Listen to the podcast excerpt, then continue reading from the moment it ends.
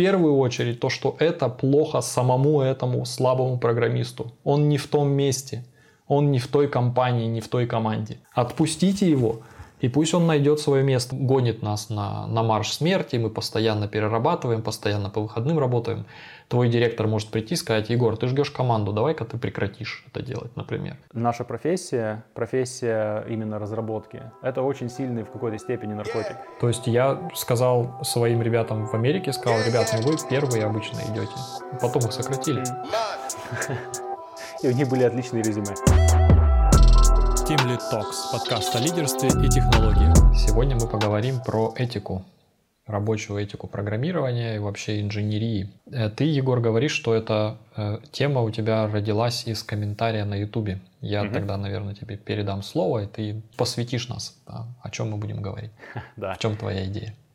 А, идея в том, что вопрос трудовой этики, он в инжиниринге интересен тем, что у нас есть всегда клиенты, ради которых мы что-то разрабатываем, да, и инжиниринг, mm-hmm. и компьютеры, они постепенно поглощают мир, постепенно поглощают э, всевозможные области деятельности, да, системы могут обрабатывать, э, ну, не могут, обычно обрабатывают данные пользователей, данные людей, да, там есть системы, связанные с, с очень личными вещами, вроде медицинских систем, да, системы, связанные с государственной регистрацией всевозможных штук про людей, да, там у кого какие семейные положения, доходы, проблемы, все-все-все на свете. Это все тоже постепенно ложится в системы, в, которые мы разрабатываем, ну, в целом, как отрасль, да, в системы разработки софта. Получается, что вопрос трудовой этики, он такой очень многогранный, да, то есть получается и можно поговорить mm-hmm. об отношении к работе, связанном с инжинирингом, потому что там, ну, то есть вообще, в принципе, трудовая этика, да, это то, что под этим понимают именно в целом, как понятие, не соотнесенное к, к разработке программного обеспечения, это, в принципе, место труда в пространстве культурных ценностей человека, да?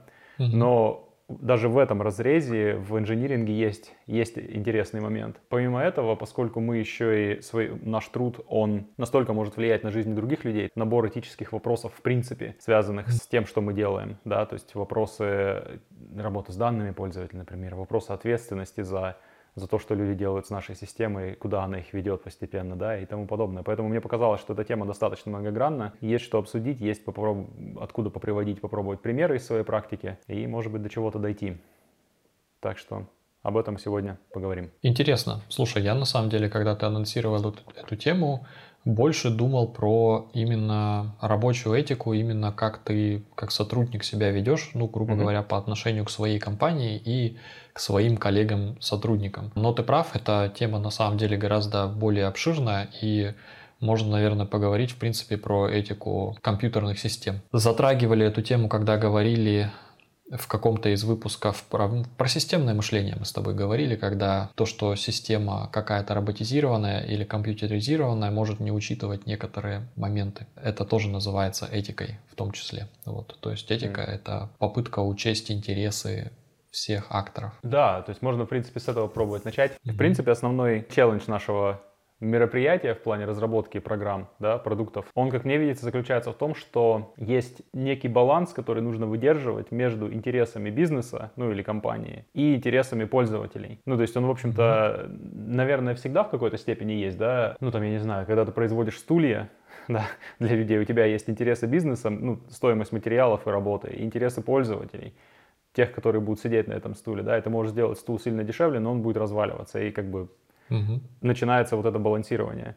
В IT просто измерений, где можно балансировать, достаточно, ну, достаточно много, и некоторые вещи, связанные с поведением людей, которым их платформа подталкивает, не очень очевидные, да, поэтому там вот, вот есть довольно много такой борьбы, связанной с, именно с тем, насколько наш сервис этичен для наших пользователей в контексте целей бизнеса. Ну, то есть, если грубо, грубо говорить, была, жила-была платформа какая-то, где люди что-то делали, там, я не знаю, продавали свои какие-то товары, да, либо находили работу, либо что-то в этом духе. И у этой платформы за время ее жизни скомпоновался такой набор ну, фич, да, который там есть, набор mm-hmm. функциональности. Платформа выросла в размере, пришел новый совет директоров, да, то есть наняли совет директоров, mm-hmm. начали делать серьезный бизнес, там вышли на биржу, начали продавать акции, ну, особенно вот, вот в таком случае начинает появляться дополнительное давление. Как только мы начали продавать акции, у нас появились интересы акционеров. И интересы акционеров, они вряд ли будут иметь что-то общее с интересами создателей изначальных платформы, да, потому что создатели платформы могли э, действовать из желания решить проблему пользователей, да, то есть, ну, например, компания, где я сейчас работаю, она изначально создавалась с такой целью соединять бизнес и контакты, бизнес-контакты между собой. То есть не было просто каталога, каталога, не знаю, людей, компаний, ну, в основном людей, которые могли бы в каких-то областях находить контакты близко. И просто была у человека идея, окей, я вот эту проблему, то есть это была реально проблема людей, которую он разглядел, и которую можно было решить. И он ее решил. То есть это был каталог компаний изначально, который потом постепенно развился в нечто вроде социальной сети про работу ну, и, и тому подобное.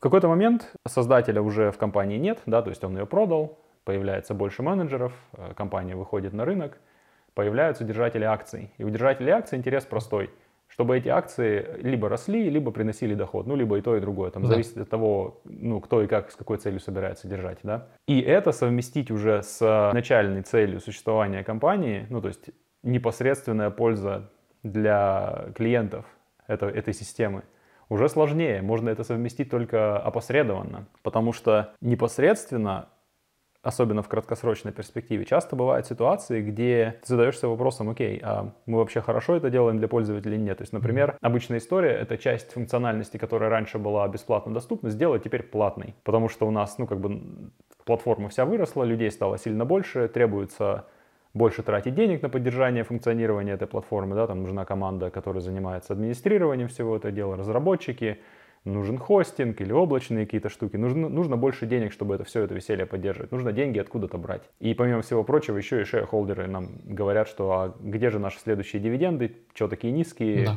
Довольно простое решение, окей, часть функциональности делаем из бесплатной, делаем ее платной, вводим платную подписку. И в этом плане мне за время моей работы несколько раз доводилось такое наблюдать, вот это вот из бесплатного стало платным. Максимум вот положительной реакции, которую я видел от инженеров даже, например, это она не положительная, она нейтральная. В основном это все вызывает, ну то есть эти, именно с этической с точки зрения протест у инженеров, которые занимаются такими системами. Потому что, ну действительно, мы как будто бы для пользователей, для пользователей делаем нашу систему хуже. Да, оно было бесплатным, а теперь становится, ну, платным, либо еще более такой, ну не знаю, агрессивный способ, это то, что остается бесплатно доступным, делается еще намеренно хуже по функциональности. То есть функциональность зарезается, делается хуже, чем платная версия. И я наблюдал, насколько это разрушительным может быть в командах именно разработки, потому что я видел, как люди уходили из-за этого, из-за компании, ну, из компании, просто говоря, что я не буду портить продукт для пользователей. Наш продукт был хорошим, мы его теперь портим. Mm-hmm в угоду вот каким-то там, не знаю, денежным амбициям какого-то там VP, потому что обычно это, ну, компания уже большая, да, там есть всевозможные VP, директора, у кого-то там какие-то амбиции в плане перевыполнения плана или выполнения, или план какой-то спущен сверху по доходам. Вот из-за этого всего плана непонятного, капиталистического, еще иногда люди добавляют, я не хочу в этом участвовать и ухожу. И это интересная проблема такая. Не знаю, тебе доводилось в чем-то таком поучаствовать или видеть со стороны? Доводилось, конечно. То есть, ну, можно даже на самом деле проговорить некоторые новости, которые сейчас происходят. То есть, например, с Reddit, э, очень нашумевшая новость, когда ребята закрыли бесплатный API и сказали, что теперь это будет стоить столько-то центов за тысячу, и в итоге получается, что э, популярные приложения всякие не могут функционировать, потому что они должны платить миллионы в месяц. Это точно так же с, твит, с Твиттером, да, то есть, э, во-первых, эти платформы осознали, что их данные это, то есть данные не их данные, а данные, которые они сумели собрать, чего-то стоят и кому-то нужны, Особенно сейчас в эпоху машинного обучения вот этих вот больших языковых моделей. Это не то, что кому-то нужны, это золото прямо. То есть mm-hmm. компания, которая обладает таким количеством данных, а, она просто может э, ну, обучать свои собственные модели, а у других этих данных нет. Вот. В этом плане получается, что чуваки как бы сидели на золотой жиле, просто никто не знал, как это золото достать. Вот теперь они знают, и теперь чуваки хотят свой кусок пирога. То есть разумно, резонно, но для конечных пользователей о них как будто забыли подумать. То есть, с одной стороны, получается, для конечных пользователей, вроде как, в частности, Reddit, ничего не поменялось, все комьюнити, они как были, так и есть, пожалуйста, они должны были остаться открыты. Заходи на сайт, читай, публикуй. Но а, вот этот вот протест модераторов был связан именно с тем, что люди-то хотели использовать все свои допустим, API, в частности, для публикации новых каких-то статей и для, для доступа к тому, что уже написано, использовать там тот же самый клиент Apollo, например, популярный, который был гораздо-гораздо лучше официального клиента. В этом плане, если мы обратимся к системному мышлению, там они как раз-таки про этику и говорят, что этику нужно изучать. Это одна из э, state of the art э, наук, дисциплин, которые помогают тебе учесть, учесть интересы э, всех участников системы, чтобы как раз-таки твой бизнес, в частности, если мы говорим системное менеджмент применим к бизнесу, да, то есть там системное предпринимательство, чтобы твой бизнес был устойчив, вот, потому mm. что такими действиями ты э, получается, делаешь свой бизнес неустойчивым, то есть ты отворачиваешь от него людей, которые, о ужас, могут уйти к другим. То есть э, тут надо, конечно же, понимать, что не всегда это возможно так быстро провернуть, то есть и в Твиттере там были какие-то показательные хлопанье дверью, люди уходили на Мастодон, а потом потихоньку все равно возвращались в Твиттер, потому что Мастодон это такая э, клевая какая-то ламповая тусовочка, но там ни хрена не происходит. Все происходит в Твиттере. Поэтому сделать ты с этим ничего не можешь. Ну и Твиттер тоже как бы они не дураки, они открыли какие-то базовые тарифы на API, а, что, например, все мои боты, они все так же публикуют какие-то, э, как сказать, последние новости в Твиттер, ничего, ничего никто им не мешает. Но, понятное дело, скрапить Твиттер я больше э, через API не могу. Ну и никогда этим не занимался. В моем случае, другой случай был, компания, которая базировалась по большому счету на open source, в определенный момент ну, поняли, что э, open source как бы как таковой не приносит денег. Вот, там поменялось руководство, mm-hmm. и новое руководство поняло, что, во-первых, мы конкурируем сами с собой. Понятное дело, у нас были исследования, у нас э, была а, платная версия и бесплатная версия продукта э, с открытым кодом и с закрытым кодом. То есть, понятное дело, что в версии с закрытым кодом у нас там были какие-то дополнительные фичи, которых не было в версии с открытым кодом, плюс у нас там была поддержка. То есть это классическая система open source, на которой э, MySQL в том числе погорел. То есть вы как бы можете использовать продукт бесплатно, но если вам нужна поддержка, вы за, за нее вы платите. Проблема там, конечно, с точки зрения бизнеса очень понятная. Open source очень тяжело монетизировать как-то правильно. То есть как-то так вот сделать, чтобы люди хотели в итоге платить либо за твою поддержку, либо хотели платить за какие-то дополнительные фичи. Это так или иначе, как ты говоришь, получается ухудшение продукта. То есть мы ничего не стоит нам открыть этот исходный код, потому что там нет никакой, допустим, а, как сказать, интеллектуальной собственности, нет никакого кода, который мы написали сами, например. Ну вот какой-то алгоритм. По большому счету мы взяли другие системы, скомбинировали их, написали прослойку, все настроили. Понятное дело, что это тоже работа, и она должна быть оплачена, но тем не менее там нет, нет какого-то вот секрета, да. И единственное, что по сути останавливает нас, это по сути бизнес-решение, что этот код – мы не делаем открытым. Вот. То есть это бизнес-решение сделать эту фичу закрытой. Что на самом деле точно так же порождало э, разные такие же какие-то конфликты, еще какие-то вещи. То есть там были ситуации, когда даже статьи появлялись, а, где человек прикрутил сам самостоятельно и написал, как это можно сделать статью. Хранилище, короче, секретов вот этих вот Vault, защищенный для нашей системы. То есть, потому что иначе этого как бы не было, там была очень какая-то базовая система. И э, на самом деле это тоже, э, я наблюдал, что инженеры, которые работали, особенно которые пришли ведомые идеей open source и которые желали работать над э, открытым кодом, желали, чтобы их код был открыт, осознали, что ситуация изменилась, и весь код, который они пишут сейчас, новый, закрыт и не будет опубликован просто примерно никогда потому что было решено, что закрытый э, код, его, конечно же, проще продавать, можно сделать, э, можно нанять сейлзов, как бы сделать демо и все показать, все работает, вместо того, чтобы это просто надеяться на какое-то вот распространение через комьюнити. Да. Так что это решение с, вот с точки зрения, допустим, системного мышления, оно не было этичным по отношению даже к сотрудникам компании, которые этот самый код пишут. Потому что э, даже на уровне так, таком, что людей-то наняли писать э, open source, и их mm. как бы заманивали тем, что у вас будет возможность, практически большинство вашего кода будет там на гитхабе с этими зелеными кирпичиками известными отображаться. А потом сказали, извините, концепция поменялась, теперь это все в приватных репозиториях. Вот такой вот у меня был опыт, да. Друзья, привет! Я приглашаю вас вступить в закрытое сообщество Team Lead Talks. Это сообщество технических лидеров, где мы в закрытом чате и на регулярных созвонах общаемся на интересующие нас темы и разбираем какие-то кейсы из рабочей жизни, делимся опытом или впечатлениями. Мы всегда рады новым людям.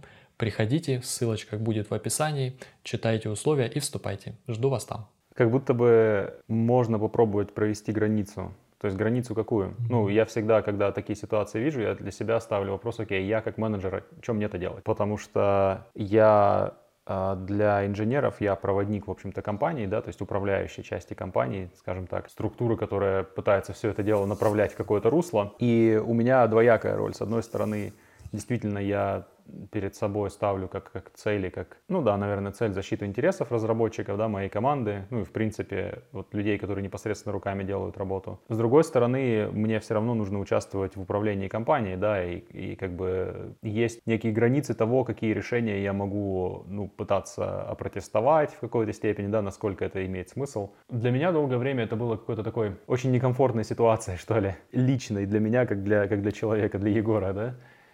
И для себя я, наверное, начал проводить черту с помощью этого инструмента, который, опять же, о котором Джока Виллинг говорит периодически. Он это называет лестницей хм, alignment. Не знаю, как у нас перевести mm-hmm. в этом контексте alignment. Согласование, наверное. Согласование хорошее Лестни... слово, да. Да, лестница согласования. Лестница имеется в виду, что на каком-то очень высоком уровне любой сотрудник компании с другим любым сотрудником согласован, потому что они все хотят, все сотрудники хотят получать зарплату. Но опять же, вот если вводится история, как у тебя с open source, там получается, что даже на этом уровне нет согласования, да, то есть там вот как mm-hmm. раз как будто бы и происходит вот эта вот черта где-то начинает вырисовываться. Но если нет каких-то таких дополнительных обещаний сотрудникам, да, или, или еще кому-то внутри компании, что э, здесь помимо ну, вот, получения вознаграждения за свою работу, да, ничего больше нет. Ну, то есть, по сути, вот обычный контракт, да, вот ты работаешь таку, над такими-то вещами, ты получаешь столько-то денег, отпуска, не знаю, там, медицинского страхования, ну, каких-то вещей, да, для, которые делают твою жизнь комфортнее. Если речь идет об этом, то самая верхняя ступенька этой лестницы, где вот все сходится, это то, что все, кто работает на компанию, хотят, чтобы компания продолжала существовать, потому что только тогда они могут получать зарплату, свою страховку там и все остальное. С помощью вот этой лестницы по ней можно спускаться ниже, да, то есть, окей, мы все хотим, чтобы компания была успешной, все хотим, отлично. Здесь мы на одной странице находимся, скажем, да, как ну, в английском говорят, on the same page. Здесь мы согласованы, вопросов нет. Пытаемся спуститься ниже. Окей, вот эта инициатива, которую мы пытаемся сделать, да, которую мы пытаемся провести в жизнь, мы берем фичу и закрываем ее от, от всех, делаем ее только для платных пользователей. Что мы по этому поводу думаем в контексте того, что мы, мы все хотим, чтобы компания была успешной. Здесь уже вот, вот такой подход к тому, что начинаем мы с самого верху, чтобы компания продолжила существовать как минимум он как-то так, обычно для меня, по крайней мере, отрезвляюще действует, потому что он говорит, что окей, ну вот пользователи, конечно, тот сервис, который мы для них выкатываем, над которым мы работаем, мы же их тоже, ну, не заставляем им, им пользоваться, да, то есть если уж на то пошло, наша социальная сеть или наш сайт объявлений или еще что-то, всегда есть конкуренты, ну, практически, кроме там, наверное, зарегулированных mm-hmm. отраслей каких-то или госструктур, есть конкуренты, да, то есть я работаю в коммерческой компании. Если мы перегнем палку со своим решением, да, с этикой нашего решения, с э, тем, что закроем действительно вещи, которые ну, нельзя было закрывать, иначе это просто ну, ни в какие ворота, то мы перестанем существовать как компания. И вот этого понимания достаточно, чтобы э, как-то свою голову освободить в плане того, что, окей, я сейчас не буду слишком яр, ярым борцом за права пользователей, за то, чтобы у них все было бесплатно, что до этого было бесплатно, да, то есть эта ценность сама по себе, она ни из чего не, не проистекает, кроме вот состоявшегося, ну, как бы, статуса кво, да, то есть вот только статус-кво, вот он есть, вот оно было и должно как будто бы так быть, и поэтому если оно не будет так, я за это буду бороться. Причины для этого сильно большой нет. Можно просто думать по поводу того, что будет с компанией. И думать о том, что будет с компанией, на самом деле не означает выбрасывать интересы пользователей, ну, в моей голове. Потому что в интересах компании сделать так, чтобы пользователи были. Да, потому что если это, опять же, не ситуация, где люди подневольные пользователи системы, да, где они обязаны ей пользоваться, где они не обязаны, где они вольны остаться с системой или уйти на другую. У них есть своя возможность выбрать И поэтому, насколько бы ты не закручивал там гайки каким-то образом, тебе нужно об этом всегда помнить, что если ты их перекрутишь, то пользователи возьмут и уйдут. Компания останется без пользователей, соответственно, без людей, которые приносят деньги и существовать дальше не сможет. Ну и постепенно вот по этой лестнице можно спускаться дальше. Окей, инициатива в целом нам понятна, она нацелена на то, чтобы компания вышла на какой-то уровень заработка, да, или там, не знаю, ситуацию финансовую поправил, окей, начинаем эту инициативу разбивать на конкретные, конкретные фичи, например, которые нам нужно выкатить, ну и так далее. То есть спускаешься все ниже и ниже к большему количеству деталей. С помощью такого подхода, мне, знаешь, как-то, мне кажется, можно попробовать вопросы именно этичности того, что мы делаем, да, то есть когда тебе говорят, мы берем бесплатную раньше вещь и делаем ее платной. Ах, вы отвратительные капиталисты. Хочется ответить очень многим людям. да. да. Как вы, как вы посмели? Было же бесплатно, вы не имеете права. На самом деле право все имеют никакого не имеете права, здесь смысла нет. Просто это кажется, ну, именно вот нечестно, наверное, такое, да, вот, ну, нечестно. Ну, а, смотри, на самом деле, то есть, как, как тебе сказать, э, здесь же штука в том, что это так или иначе некоторое наруш... нарушение там социального контракта, либо просто mm-hmm. такого негласного контракта в том плане, что ты приглашаешь людей на платформу, они ведь тоже тратят время, создают нетворк, там, создают контент для твоей платформы и что-то еще, а потом ты говоришь, окей, вы, спасибо, что вы пришли и здесь все это делали, а теперь эта часть становится платной. Вот. Почему? Mm-hmm. Ну, потому что мы хотим заработать денег, и обычно это как бы особо никуда дальше не идет. Вот, то есть, э, понятное mm-hmm. дело, что в редких, наверное, ситуациях это вызвано действительно сохранением компании, например, там в том же самом Твиттере, который там всегда был убыточным убыточным просто совершенно, и эту ситуацию надо менять. То есть как бы глупо было придумывать, думать, что он может оставаться убыточным, то есть ну, перманентно, да, то есть э, ну, да. вот в этом плане. Там действительно состоит, состоит вопрос о выживаемости платформы, вот, которая де-факто стала там, не знаю, новостной платформой, мировой новостной платформой. Вот. В этом плане я понимаю людей, которые говорят, что то есть вот у них возникает какое-то такое внутреннее напряжение по поводу того, что, ну, во-первых, что-то у них, что у них было, у них теперь это забирают, да, то есть понятное дело, что э, то, что ты когда-то дал, например, очень сложно забрать обратно. Это точно так же, как там с воспитанием детей говорят, что если ты, допустим, разрешил ребенку неограниченно использовать какой-нибудь iPad, а потом пытаешься ввести ограничения, то ты наткнешься на сопротивление, потому что ты пытаешься изменить статус-кво, ты пытаешься изменить э, предыдущий контракт, Неважно даже, если для этого есть какие-то легитимные причины. Хм. То есть, если какая-то была договоренность. Хм. То есть, если какая-то была договоренность, там, грубо говоря, ты хорошо учишься и у тебя безлимитный iPad, э, то в этом случае оно проходит более-менее гладко.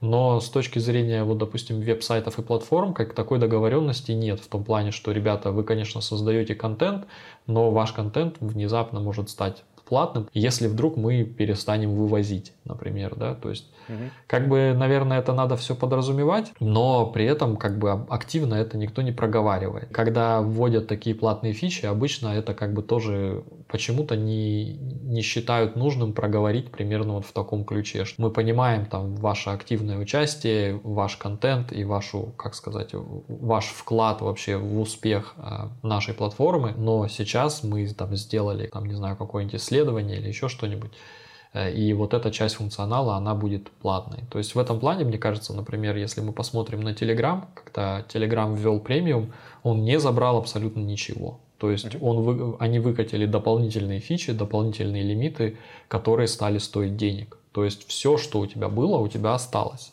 Но у тебя нет новых фич, которые могли бы у тебя быть. То есть в этом плане кажется как бы окей. Да, конечно, там э, Паша Дуров сделал премиум, чтобы самому себе ставить два лайка, но по факту, как бы, я же не мог раньше ставить два лайка. Меня, наверное, это не сильно беспокоит. И я думаю, именно поэтому, собственно, премиум Телеграма так как бы сильно не ругали. Вот. И, ну и как бы стоит сказать, то есть у меня, например, есть Telegram премиум, мне как а, активному пользователю Телеграма и создателю контента, мне эти фичи прямо очень помогают, то есть я рад за них платить. То есть здесь именно, мне кажется, тот самый баланс, что ты нарушаешь не просто статус-кво, вот, а ты нарушаешь какой-то контракт неписанный, который раньше был, но который люди все равно как-то чувствуют.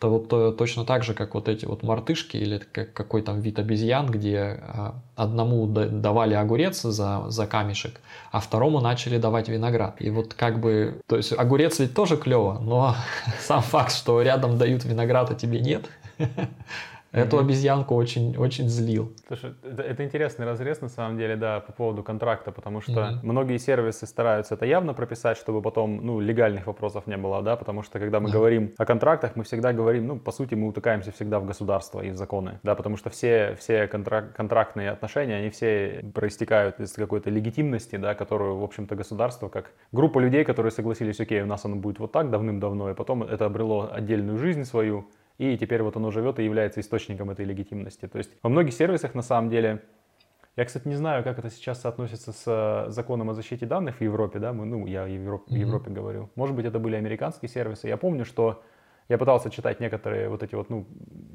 условия использования, там во многих честно говорилось, что все данные, которые вы генерируете, принадлежат нам.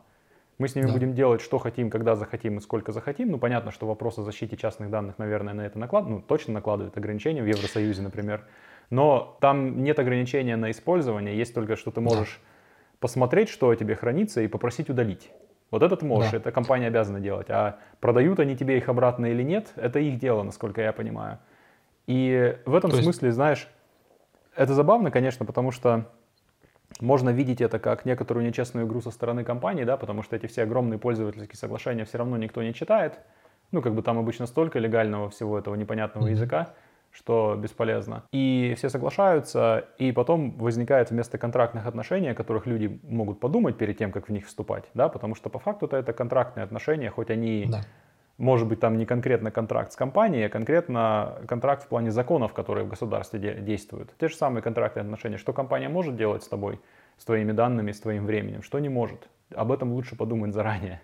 Я знаешь, почему об этом вспомнил? Потому что я э, где-то год назад начал прям очень много ездить на велосипеде, и mm-hmm. мои коллеги на работе, которые об этом прознали, тоже говорят, о, обязательно ставь себе эту Strava, по-моему, называется этот. Mm-hmm штука, которая трекает твои, то есть ты можешь там с часов, с этих сэпловских, с телефона э, рисовать треки, она там меряет твою скорость и все остальное. Я сначала поставил, ну, там какую-то тестовую подписку попользовался, потом она, понятное дело, стала просить, ну, просить платную подписку. Да. И я в тот момент как-то меня, не знаю, что меня подтолкнуло, подумать вообще, а в какие отношения с этой компанией я вступаю и зачем. Ну, то есть, типа, что mm-hmm. я отдаю и что я получаю. И я для себя выяснил, что я отдаю, на самом деле, я отдаю первые свои данные, вот именно мои, мою информацию о том, где я, сколько находился, с какой скоростью ехал, да, то есть я провожу, произвожу некоторые данные в процессе, да, это стоит мне чего-то немножко стоит, потому что мне надо запустить там этот воркаут в часах, часы да. требуют электричества, ну, смешные суммы, конечно, но так или иначе, я их произвожу, я этим делюсь с компанией, в общем-то, ну, безвозмездно, грубо говоря, и я им mm-hmm. это отдаю. И они это дело продают мне обратно двумя способами. Mm-hmm. Первое, они это дело перепаковывают как-то так интересно, чтобы мне было прикольно на это смотреть. О, вот тут я ехал медленнее, вот тут я ехал быстрее, я тут такой-то подъем, вот другие люди ехали вот так, а я ехал вот так. И я просто для себя спросил, окей, мне это нужно, и я понял, что мне это нафиг не нужно. Мне до этого нет никакого дела, по большому счету. То есть это прикольно, знаешь, типа, на меня это натолкнул коллега, который говорит, о, на Страве я зарегался, типа, посмотри там мой маршрут на выходных, типа, я проехал столько-то километров а мне какая разница, сколько он проехал? Ну, по-честному, да, то есть оно, конечно, то есть это такой уровень, знаешь, не знаю, сознательности, то есть они пытаются тебя зацепить твоими же данными, они пытаются в тебе да. какие-то, зацепить тебя за, не знаю, за желание соревноваться с коллегами, за какую-то допаминовую эту историю про то, что ты вот чего-то достиг, да ни хрена ты не достиг, все, чего ты достиг, осталось в тебе и в велосипеде, страва для этого не нужна.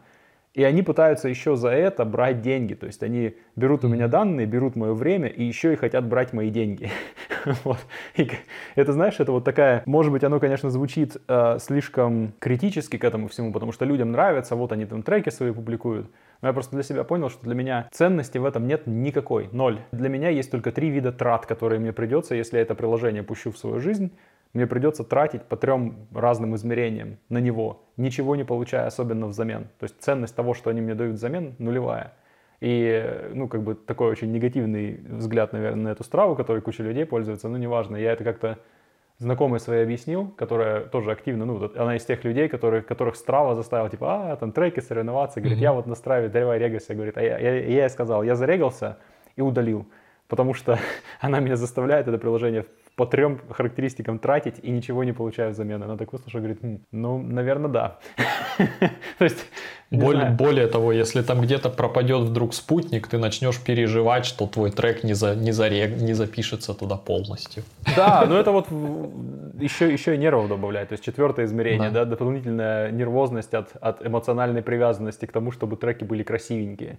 Опять же, можно во время отнести. Мне кажется, в этом смысле, знаешь, в таких вещах, да, наверное, в любом бизнесе всегда есть составляющая такая, которую можно назвать эксплуатацией, что ли, эксплуатацией других людей. Ну, то есть всегда, наверное, есть баланс между удобным сервисом, да, чем-то, что людям действительно нужно, и способом выжать из этого дополнительные деньги, да, каким-то образом.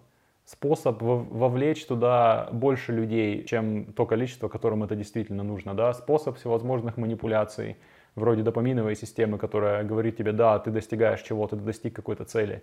Ты проехал трек, которому, до которого никому не- нет дела. Тебе важно, что ты добрался до дома или до работы на своем велике. За сколько ты это сделал? Как ты это сравнишь с другими пользователями? Мне лично ноль ценности в этом, только отрицательные. Но тем не менее, приложение мне пытается продать постоянно. Вот, типа, там треки, хотите посмотреть треки других людей, свои, там, подробный анализ, на который я еще время буду тратить. Это для меня уже такая сомнительная история, вот конкретно в моих отношениях с этим приложением. Для меня конкретно, для человека. Потому что я это вижу больше как манипуляцию, чтобы мне это нравилось. Хотя нужды у меня в этом нет. И мне кажется, что вот там тоже где-то часть источника этих границ. С другой стороны, знаешь, зависит все, наверное, еще от того, как на это все смотреть, да, потому что, ну вот с точки зрения создателей приложения, они же не делают ничего нелегального, не делают. Они действуют в рамках, ну вот, юрисдикции законов. Да, действуют, конечно, да, то есть если бы нельзя было если я им скажу, что мои данные, пожалуйста, удалите, они их возьмут и удалят. Ну, что я, в общем-то, и сделал. Я удалил аккаунт, они данные, ну, сказали, что удалили. Ну, как будто бы, правда, все треки, которые я могу на сайте посмотреть, мои все пропали. Ну, как бы все, все нормально, да, то есть здесь, но все равно ощущение какое-то остается, что у компании, как такие а, сущности, немножко в сторону, да, есть, есть люди, которые говорят, что мы на самом деле уже столкнулись довольно давно с искусственным интеллектом, это компании, Мгм. это Мгм. умные штуки, которые не люди, и которые у нас давно существуют. И вот эти вот умные штуки, они в какой-то степени находят способы эксплуатировать людей, из них вынимать дополнительные ресурсы. И когда ты винтик внутри такой, ну или орган какой-то внутри такой умной штуки, и когда ты как орган вдруг себя диссоциируешь с этой умной штукой, перестаешь быть частью компании, то тогда, наверное, да, ты можешь себе этических вопросов, может быть, не знаю, лишних или дополнительных поназадавать. Не знаю, насколько лишних. Где-то там что-то такое интересное, мне кажется. Про компании писали, я даже не, не вспомню, какая книга, но это совершенно точно так. То есть есть некоторые компании, которые там по, по 300 лет существуют, да, то есть по сути пережили несколько поколений владельцев, э, могут владеть недвижимостью, собственностью, то есть это не владеет этим никакой человек, это владеет этим компания. Компании могут судиться между собой как компании. М. Опять-таки, если ты вдруг из этой компании выйдешь, то тебя вроде как этот суд больше не, ком- не касается. То есть это действительно такое, это мета-штука такая, которая вот она вот есть в легальном поле и даже как бы в физическом немного. И э, люди становятся частью этой компании на некоторое время.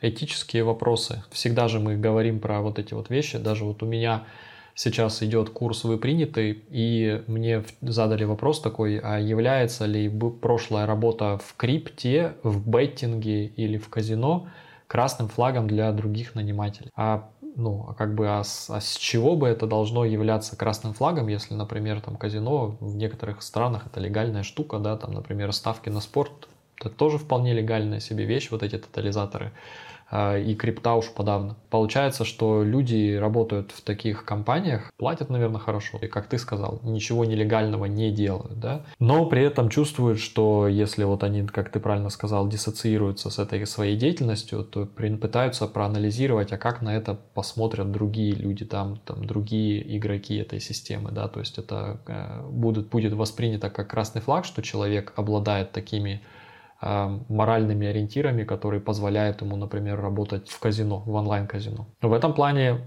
и если это дальше продолжать, то и, в принципе, все остальные компании, там, там те же самые Instagram, Strava или еще какие-то, э, и уж тем более игры, которые э, прямо нанимают психологов, которые разрабатывают вот эти вот допаминовые циклы, чтобы тебя удерживать постоянно в приложении, твою сессию продлевать. И Илон Маск об этом говорит в Твиттере, что мы пытаемся оптимизировать количество минут, которые ты, о которых ты не жалеешь, которые ты провел. То есть это же на самом деле просто фигура речи, которая позволяет сказать, что мы стараемся максимизировать твою сессию пребывания э, в Твиттере, и чтобы тебе после этого было хорошо. Ну, как бы, извините, можно э, обратиться к каким-нибудь наркотикам, и тебе тоже будет во время пребывания хорошо, а потом, возможно, будет плохо, потому что ты просрал целый день скролля ленту. Но ты же как бы имел возможность выйти, ну что ж у тебя такая слабая самосознанность или э, самодисциплина, что ты не можешь закрыть приложение, удалить его или там заблокировать его на каком-то роутере на своем. То есть это, мне кажется, это вот примерно та же самая манипуляция, которая, ну, чуть более на серьезном поле, в том плане, что когда мы говорим, что ну вот open source мы делать не будем, потому что там его плохо продавать, open source нужно брать, но, но не давать назад, да, то есть это мы берем весь код по копирайт лицензии, отдаем по copyleft лицензии. Я это услышал очень-очень давно из доклада одного из создателей OpenVPN. OpenVPN это на русском языке, кстати, был доклад. Это, по сути, система, которая отдается по копии лефт лицензии. Ты можешь ее, конечно же, использовать, но тогда тебе надо открыть весь там свой код и со всеми вытекающими последствиями. То есть человек, который создает open source продукт, который можно использовать бесплатно в каком-то ограниченном функционале, функциональности, и который, в принципе, можно внедрять в другие проекты, говорит, что код надо брать по копирайт, то есть ты никакие... Это можно расшифровать так, что ты не несешь никакие легальные издержки, когда ты используешь этот код, но свой код ты должен отдавать максимально по копии лефт, то есть с самой вирусной лицензией, которая только может быть, там какой-нибудь GPL, чтобы никто, не, не дай бог, не мог использовать этот код. Это тоже заставляет задуматься, то есть а человек э, ну, открывает код из хороших побуждений, либо человек использует это как маркетинговый инструмент. Да, слушай, тогда получается, что если возвращаться к нашему вопросу, а что же менеджеру делать в этих ситуациях, угу. мы выяснили, что у нас всегда присутствует наш вот этот искусственный интеллект компания, которая себя ведет каким-то образом. Эта компания, по сути, устанавливает этические стандарты отношения к пользователям для себя. Это сущность, угу. да? И тогда на самом деле разрешать какие-то противоречия тебе нужно, ну вот как менеджеру, да, и как сотруднику, вот именно в этом контексте. Мои личные, персональные этические какие-то установки, они насколько совпадают с тем, что компания делает. Да, довольно просто на самом деле получается. С этическими установками там же часто можно еще подумать о том вообще, окей, этические установки это хорошо, но кушать что-то нужно. да, то есть, но опять же, это можно, этот баланс провести на, на каком-то персональном уровне, да, где ты можешь сказать, что я это, конечно, этически не поддерживаю, но баланс все равно я, ну, вправе для себя устанавливать самому, самому, да, то есть отношения определенные у меня есть к тому, что, чем я занимаюсь, но мне важны деньги. Почему это каждый для себя может ответить, да, то есть где-то там, наверное, баланс находится. С этим балансом, по крайней мере, мне как, как сотруднику, как менеджеру, наверное, довольно можно как-то так беспроблемно себя позиционировать, ну, то есть обходить вот эти вот, знаешь, вопросы того, что мы делаем, это хуже для пользователей. Ну, то есть компания все-таки для пользователей можно даже, наверное, так суммировать, в общем приносит пользу или вред. Для, mm-hmm. Просто для меня. То есть, ну вот как, как для себя, той части людей, которым я бы себя мог отнести, потенциальных пользователей той же стравы, она приносит вред. Она просто жрет ресурсы mm-hmm. и время, самое ценное. Ничего не дает взамен практически. Поэтому я бы, наверное, этим не стал заниматься. Та соцсеть, про которую я говорил, поиска работы, даже с теми, ну, я просто наблюдал там такой момент, где часть бесплатной функциональности сделали платной. Бесплатная функциональность, даже, даже бесплатная функциональность добавляла все равно достаточно ценности людям. И платная функциональность, ну, как бы было видно, почему она платная, потому что я видел, сколько ушло усилий на то, чтобы эти алгоритмы которые платную функциональность покрывали, и, и еще уйдет в будущем, когда эта сеть будет расти дальше. Это затраты, которые компании хорошо бы компенсировать на самом деле, чтобы нанимать да. таких людей, как я. Поэтому, ну, как бы для себя, вот знаешь, это такой, морально я такую тряску провел того, как я отношусь к тому, что было. И после этого можно, в общем-то, и примерно в таком же ключе разговаривать с сотрудниками, ну, там, не знаю, моей команды. Ну, в то время я менеджером не был, но я могу себе представить такой разговор вообще по поводу того, что, ну, на самом деле, мне кажется, честный был бы такой разговор, это именно о моральных ценностях, о том, чтобы люди утрясли их для себя. Mm-hmm. Ну, вот именно отношение к моральным ценностям компании, которые компания демонстрирует, потому что те люди, которые ушли, они не смогли этого сделать, то есть они поняли, что конфликт настолько сильный моральных этих ценностей, да, то есть для кого-то, вот как ты говоришь, что забрать то, что хоть и явно не было проговорено, то есть договора никакого не было, но вот какой-то негласный договор, что вот то, что да. было, забирать нельзя. Для кого-то это уже переход черты. И ты ничего с этим не можешь сделать. Ну, то есть ты не можешь этого, это человеку, наверное, поменять. И если человек может найти работу в другом месте, он просто возьмет и уйдет. Наверное, где-то здесь можно сказать, что ориентироваться можно вот, вот как-то так. Брать ценности свои, брать ценности конгломерата этого и смотреть, что из этого выходит. Ты э, как бы сказал такую вещь про э, чтение договоров по поводу вот этих сервисов. Люди очень плохо даже понимают тот договор, который они подписали с трудовой mm. договор mm. с компанией. Вот. И то есть э, они как бы даже не понимают, что их могут в определенный момент э, сократить. То есть и они будут считать, что это, допустим, несправедливо. Но вот это может быть несправедливо, но договоры, они вообще не про справедливость. То есть если ты не хочешь э, ты не подписываешь несправедливый договор. Кажется, что есть такой выбор. Этот выбор, конечно, очень иллюзорный, потому что, как ты говоришь, иногда просто хочется кушать. То есть тоже в Твиттере был такой Э, мини-спор, была описана какая-то работа, где вот как-то очень карикатурно, карикатурно как будто бы унижали, допустим, права сотрудника. Смеялись, шутили или еще что-то, и человек квотнул этот твит и сказал, вот, а зачем вообще работать на такой работе? На что я ответила, иногда хочется кушать людям, вот, то есть, и ты, в принципе, допустим, можешь э, принять как бы тот момент, что да, тебе здесь некомфортно и вообще говно, но, блин, это единственная работа, которая у тебя есть, а тебе нужно платить за квартиру, за еду и за одежду одежду. Вот это бесплатно тебе это никто не предоставляет. Это вот этот момент. Другой момент по поводу каких-то негласных вещей, которые никогда не были твоими. Тут на самом деле очень интересно работает немецкое трудовое законодательство в том плане, что если компания предоставляет тебе какой-то бенефит, то есть что-то тебе дает. Например, компания дает тебе телефон. И если этот телефон, как бы компания предоставляет вот эту вот плюшку на протяжении более там года, по-моему, она, эта плюшка переходит в разряд обязательных. Компания больше не может не предоставлять эту плюшку. Она больше не может сказать, а, пожалуйста, верните нам mm. все телефоны. Это уже как бы переходит, получается, вот э, ну, такого рода защита, что просто так забрать это нельзя. Либо забрать абонемент в спортзал. Нельзя просто перестать платить людям 50 евро, чтобы они ходили в спортзал. То есть, если это длилось довольно-таки долго. То есть, в этом плане оно решается вот так, вот этот конфликт. С точки зрения сотрудников, оно всегда может решаться рефреймингом в том числе, да, то есть и с точки зрения пользователей тоже, то есть какая альтернатива, да, то есть можно же всегда порассуждать над альтернативой. Альтернатива в том, что у компании кончаются деньги, например, ну вот ситуация с open source, и мы просто не зарабатываем, то есть все наши пользователи, они все, конечно, счастливы и пользуют наш open source mm-hmm. продукт, и мы конкурируем де-факто сами с собой, со своей open source версией, но если мы перестанем существовать из-за финансовой несостоятельности, то эти же самые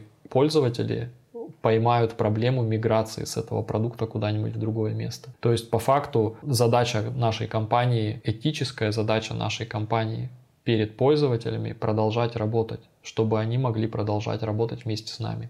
И точно так же и с какими-то определенными данными, да, часть нашего функционала функциональности нашей стала платной. Но альтернатива то, что все ваши данные, которые вы ввели когда-либо, теряются, потому что мы закрылись и больше не можем поддерживать э, mm-hmm. работу этой системы. Конечно, не всегда такая есть альтернатива, да, иногда это просто, как ты в самом-самом начале сказал, альтернатива это не альтернатива, а причина в том, что просто совет директоров или э, инвесторы компании хотят выжать побольше прибыли из компании, это тоже бывает такое, да, там какие-то финансовые показатели улучшить, либо, да, компания может, например, пытаться выжать какие-то финансовые показатели перед публичным размещением, как это происходит, в принципе, с Reddit, чтобы цена акции изначальная была хорошей. Но так или иначе, здесь есть и обратная сторона этой медали. Несмотря на то, что мы вынуждены пойти на такую там меру, да, но мы это делаем как раз таки, чтобы компания это все-таки продолжила предоставлять базовый функционал, который она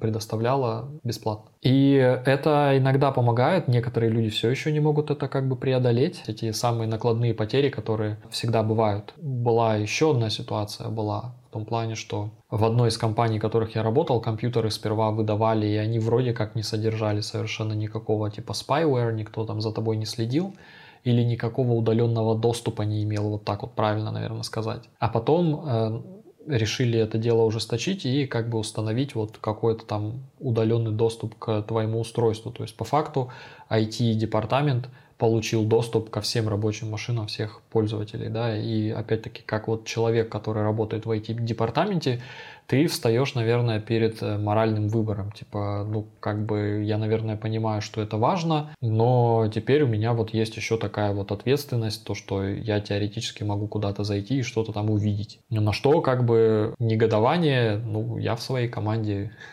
решил это очень просто. Я говорю, ребята, когда нам выдавали эти компьютеры, нас предупреждали, что использовать их э, в личных целях э, ну, не рекомендуется. То есть как бы не то, что запрещается, но это есть такое слово discouraged, да, то есть mm-hmm. рекомендуем не использовать, вот не поощряется. И если вы переживаете, что ваши какие-то личные данные кто-то там увидит, не храните ваши личные данные на рабочем компьютере. Я говорю, вот и все. Ну и как бы это на самом деле закончило все вот эти дискуссии. Понятное дело, что это, скорее всего, не решило проблему или какое-то вот это внутреннее напряжение. А но, по крайней мере, вот этого вот непродуктивного бурлежа больше не было. И никто после этого не уволился. Потом люди как-то там нашли какой-то там, не знаю, обходной момент. То, что вроде бы как эта система не учитывала флешки, которые были подключены к компу. Поэтому по факту ты мог там свои фотографии хранить на флешке.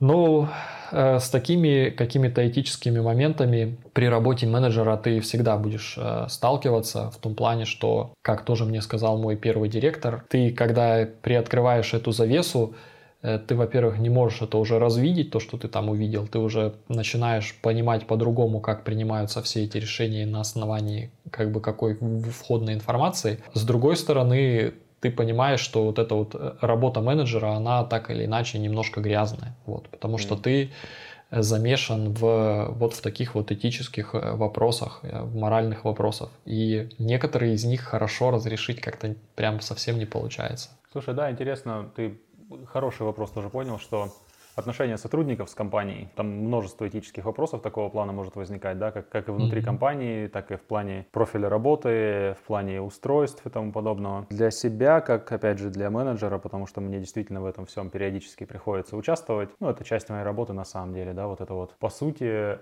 менеджмент, если уж говорить о компаниях как о таких сущностях, менеджмент — это часть системы, которая, ну, держит ее всю в куче, на самом-то деле. Mm-hmm. То есть, соответственно, вопросы, э, когда люди начинают из системы выпадать, часть моей функции, ну, предотвратить выпадение. Иначе я просто плохо делаю свою работу по отношению к компании если по отношению к компании можно испытывать какие-то, ну, не знаю, чувство лояльности, да, или того, что тебе компания, вот эта сущность, она тебе платит деньги, за что ты, ну, как бы, соответственно, делаешь свою работу. Вот это часть моей работы, делать так, чтобы люди все-таки в компании оставались, если если я считаю, что они должны остаться, да, если они приносят пользу, грубо говоря. И мне кажется, что это идет немножко в сторону вот этой радикальной э, честности, ну, Ким Скотт, э, книжку, которую mm-hmm. мы периодически упоминаем, которая заключается в том, что такие обсуждения, их, мне кажется, проще выстраивать, когда есть отношения, выстроенные с сотрудниками, которые позволяют говорить честно, ну, грубо говоря, как есть. Mm-hmm. Да, понятно, что как опять же Виллин говорил, что на самом деле на 100% говорить как есть всегда это ошибка. Всегда есть черта, после которой как да. есть на самом деле говорить уже нельзя. Это будет во вред тебе как руководителю, как лидеру. Но эту черту можно двинуть достаточно далеко, чтобы людям было более-менее комфортно. Комфортно знаешь в каком плане? В плане того, что я наблюдал менеджеров, которые не устраивают отношения с людьми, и поэтому, когда они начинают говорить на этические темы, на темы этических вопросов, ты сразу чувствуешь, что они врут сами себе и еще и тебе. И через это очень сложно прорываться, да, то есть если у меня отношения с командой, с моей, такие, что а, когда я только начинаю говорить о этических вопросах, я понимаю, что я честно не могу об этом поговорить. Честно не могу поговорить, или хотя бы достаточно честно, да, то есть, как я говорю, на 100% честно, наверное, нет смысла разговаривать, но это не всегда может быть вредно, но достаточно честно об этом поговорить. Если я не могу, то я как бы в беде в этом смысле. Ну, не то, что в беде, но я не смогу выполнять свои функции. И в этом смысле, да, опять же, старый ответ, блин, на кучу вопросов. Выстраивание отношений. Выстраивание отношений в плане того, что как ты и говоришь, что, ну, то есть у меня были примеры, когда в команде вокруг нас происходило множество неприятных событий, ну, именно в плане переорганизации, работы над проектами, там, финансирования и тому ну, вот подобного плана вещей, когда можно просто честно поговорить с людьми, сказать, слушай, ну вот у нас сейчас вот эти все проблемы, да, я понимаю, что там и куча всяких разных вопросов о том, над чем стоит работать, как работать, да, куда это пойдет твоя работа, эти все, ну вот, выброшена она будет или нет, вообще имеет ли смысл то, что мы делаем. Но с другой стороны, Подумай вот о чем. У тебя есть договор с компанией. И в каком-то смысле, ну, то есть компания обязуется тебе платить деньги, ты обязуешься делать такую работу. То, что твоя работа имеет какую-то сомнительную ценность, например, да, потому что для некоторых людей это является большой проблемой, внутренней их этической, что они получают деньги mm-hmm. ни за что. То есть как такую да. проблему разрешать? Можно поменьше по этому поводу переживать, потому что я как проводник компании, то есть я тебе, ну вот я транслятор того, что руководство компании, что компания хочет делать. Я делаю, прикладываю максимум усилий, чтобы это имело смысл, но по некоторым причинам это не всегда может иметь смысл. Чем больше компания, наверное, тем больше может быть всевозможных ситуаций, когда это будет не иметь смысла. И тебе не стоит об этом переживать. Если уж на то пошло, то это моя будет проблема. И то, что ты можешь сделать, это мне об этом сказать, что смысла моя работа не имеет, или я, кажется, работаю во вред. На что я тебе отвечу отлично. Я очень рад слышать, что ты можешь мне такое сказать. Я постараюсь что-то с этим сделать. Но чтобы тебе по этому поводу не переживать слишком сильно тоже, посмотри, пожалуйста, в договор. Есть ли там вопрос по поводу того, платят ли тебе за то, чтобы ты сильно думал много о том, имеет ли смысл, что ты делаешь или нет. Ну, не, не в смысле того, что, знаешь, типа просто заткнись и крути гайку, а в смысле того, что это не твоя ответственность. То есть ответственность, конечно, есть внутренняя перед самим собой, но как бы, типа, чувак, можно, можно немножко попуститься, я считаю это нормальным. Вот, вот такой месседж. И такой, такой разговор честный вот на этом уровне, он возможен только если отношения выстроены с человеком. Когда не нужно держать маску, что вот я, не знаю, там, успешный менеджер или, что, или что-то в этом духе, потому что я видел, как пытаются люди держать вот всегда такую маску, и обычно, когда начинает происходить что-то неприятное, люди просто у таких менеджеров увольняются, потому что они не могут прорваться через маску и обсудить проблемы на самом деле, вот этического плана. Наверное, кстати, интересное измерение, что проблемы этического плана сложно обсуждать в плане вот именно контексте менеджер-подчиненный. Это такая скользкая дорожка часто бывает. Да, да, и как бы бывает такое, что люди начинают тебе говорить, о, я уже, наверное, слишком много сказал. Знаешь? Да-да-да. Я слышал такое не один раз. Мне это приятно слышать на самом деле, потому что, ну, как бы ты понимаешь, что человек э, доверяет тебе в этом плане, вот, но при этом он понимает, что те вещи, которые он говорит, они, возможно, не совсем политкорректный по отношению там, к компании, да, как mm. к большому брату. Я ни разу не использовал эти вещи какие-то сказанные против людей, которые их сказали, но при этом я не знаю даже, что здесь сказать. Я согласен с тобой, что говорить на какие-то такие этические темы сложно. Оно как будто даже в роли менеджера, ну, в роли, которая вот э, одна из ролей, ее, этого как будто нет. То есть эти темы, они как будто должны, должны быть избегаемы. Вроде как все должно быть, ну, что такое нормально же работаем, да, нормально же работали, все было в порядке. Что ты начинаешь мне какие-то этические морали читать? Вот что я сам не понимаю, что это плохо.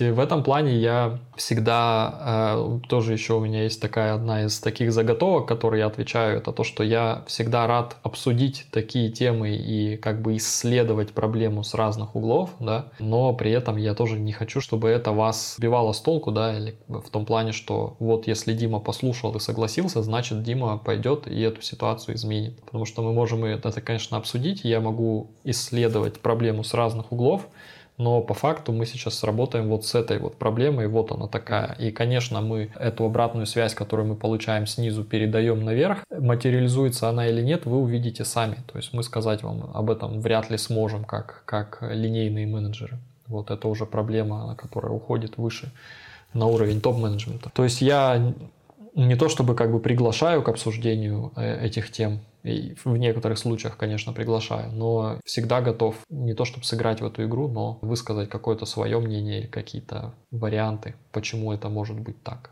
Да, я согласен здесь с замечанием по поводу того, что в таких ситуациях, да, они трудные, и в них действительно часть моей роли как менеджера, часть моей ответственности перед компанией — это сделать так, чтобы из этого извлечь обратную связь, чтобы mm-hmm. ее куда-то можно было передать, и компания что-то могла с этим сделать, если, ну, если уж на то пошло, если кажется, что ситуация действительно требует вмешательства. Я, наверное, также стараюсь э, делать, если об этом подумать, действительно обсуждать с людьми этические вопросы. Мне кажется, это нужно делать как менеджеру. Если получается, это, наверное, даже, даже знаешь, в какой-то степени хороший показатель того, вышел ты на доверительные отношения с, э, с сотрудниками mm-hmm. или нет. Если ты можешь говорить о этических сторонах того, что компания делает. И при этом это не, не разговор, после которого кто-то хлопнул дверью и ушел, да, а это нормальный разговор, который можно продолжать, начинать, продолжать, там, я не знаю, если что-то новое возникает, рассматривать, как ты говоришь, тему с разных сторон, Не обязательно в контексте того, что менеджер пойдет сейчас все исправит, или сотрудник поменяет свое поведение и что-то там будет исправлять, или что-то в этом духе. Нет, что об этом просто можно говорить. Мне кажется, это хороший индикатор. В плане трудовой этики можно, знаешь, еще попробовать о чем поговорить. О трудовой этике менеджера в, в software engineering. Mm-hmm. Мне кажется, тут есть несколько таких моментов. Один из них для меня связан с... Ну, хотя нет, наверное, они все связаны, просто разный контекст. Они все связаны с тем, что ну, как мы помним, да, менеджмент или лидерство техники все неотличимы от техники манипуляции. Вопрос в причине, да, то есть они, в общем-то, и, можно сказать, и являются техниками манипуляции всевозможными, да, вопрос в том, зачем ты это делаешь. А зачем ты это делаешь, на него как бы есть ну, ответ, делаешь ты это для команды и компании, либо для собственной выгоды. Ну, один из вариантов ответа интересный, да, то есть, опять же, сегодня мы затронули, что если ты все равно действуешь в легальном поле, то как бы взятки гладкие. Ну, как бы, окей, как бы с этой этикой разбирайтесь уже сами внутри своей головы, да, что для вас допустимо, какой уровень манипуляции другими людьми, пусть полностью в легальном поле, да, ну, оставим это так. Два момента. Первый момент — это наша профессия, профессия именно разработки. Это очень сильный в какой-то степени наркотик. Вот именно процесс mm-hmm. разработки, да, потому что, ну, мы оба вышли из инжиниринга, и мы знаем, каково это, когда у тебя есть классная задача, ты ее сначала не знаешь, как решить, потом находишь решение, начинаешь ее решать, и это просто, ну, наверное, допаминовые тоже, те же самые качели наши веселые, ну, там не качели даже, а просто выбросы, и состояние mm-hmm. потока тоже такая штуковина очень классная, в которой круто находиться, да, и возможность строить огромные системы исключительно в своем уме, которые потом еще и начинают работать. То есть там в разработке софта очень много вещей, которые людей захватывают. Ну, определенный склад характера mm-hmm. должен, но я это вижу, что это повторяется. Есть много инженеров, для которых сам процесс инжиниринга — это как наркотик в какой-то степени. Вопрос именно этики менеджмента, насколько этим можно и нужно пользоваться. Тем фактом, mm-hmm. что ты можешь людей в компании удерживать тем, что даешь им доступ к этому наркотику. Вот, вот такой да. у меня вопрос есть. Распределением интересных задач. Да, один из тех моментов, который мне довольно сложно балансировать. То есть еще, э, еще и с той точки зрения, что, ну да, вот человеку, например, нравится это делать, да, и по факту из-за того, что этот человек будет делать этого больше, твоя компания извлечет ну, прибыль, да, твой, твой непосредственный отдел, э, которым ты руководишь, тоже скорее всего, там какие-то дела будут закончены быстрее, какие-то там код будет красивее, человек там что-то зарефакторил, переписал и действительно сделал это хорошо в свободное время. И э, получается теперь вроде как всей команде легче работать стало.